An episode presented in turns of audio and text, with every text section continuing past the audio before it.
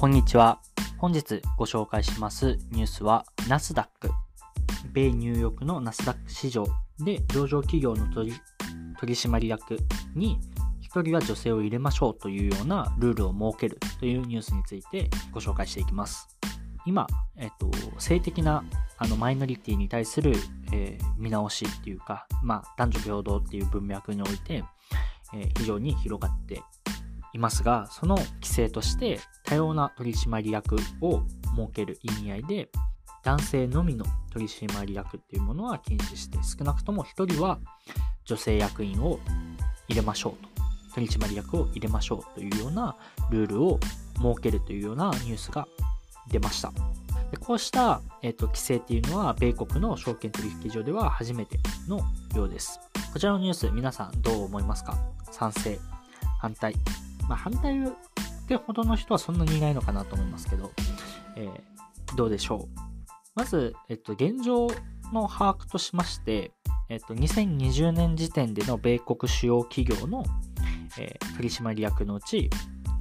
えっと、まず白人が82.5%なんでほとんど白人ですね。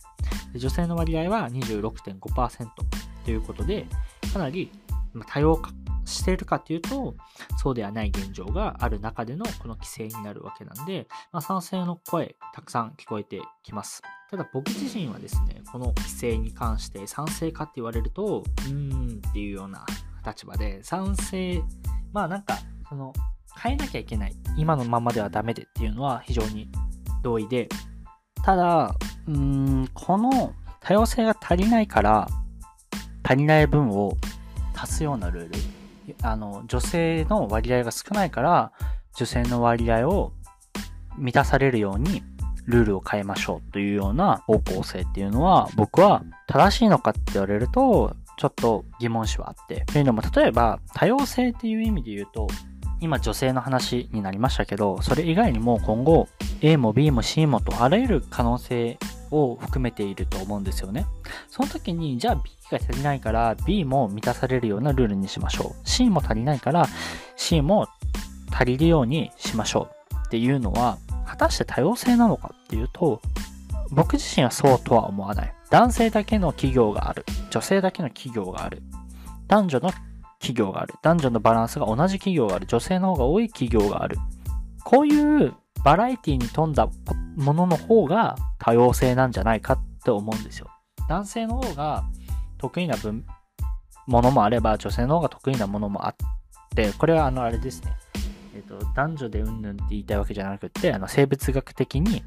脳の構造とかでそういうのもあるよねっていうぐらいの話で、そういうのを考えたときに男性だけで会社をやりたいっていう人がいても僕は不思議じゃないと思うし、女性だけで会社をやりたいっていう人がいても不思議じゃないと思うし、そういったものをお互いに、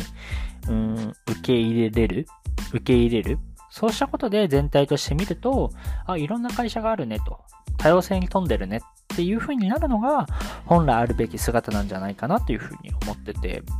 今偏ってるのって、一時的に偏ってるのを一時的に解決するためにルールを設けてっていうのは理想ではないよねっていうのは僕の考え方になります。まあ、とはいえ、冒頭にもお話しした通り、変えなきゃいけないのは間違いなくて、今の現状が多様性に富んでるかっていうと、決してそうではないとも思ってる中での、まあ、こういうアプローチっていうか、は、正しいっていうか、あるべき方向性だとも思ってます。まあ、こういった取り組みの中から、どんどんどんどん僕が言ったようなでも男性だけでもいいよねっていうような発想とか、女性だけでもいいよねとか、そもそも、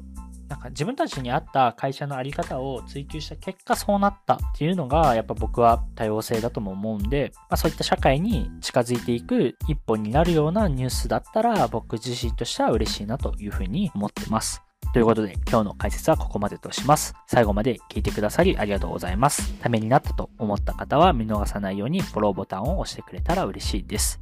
ではまた明日お会いしましょう。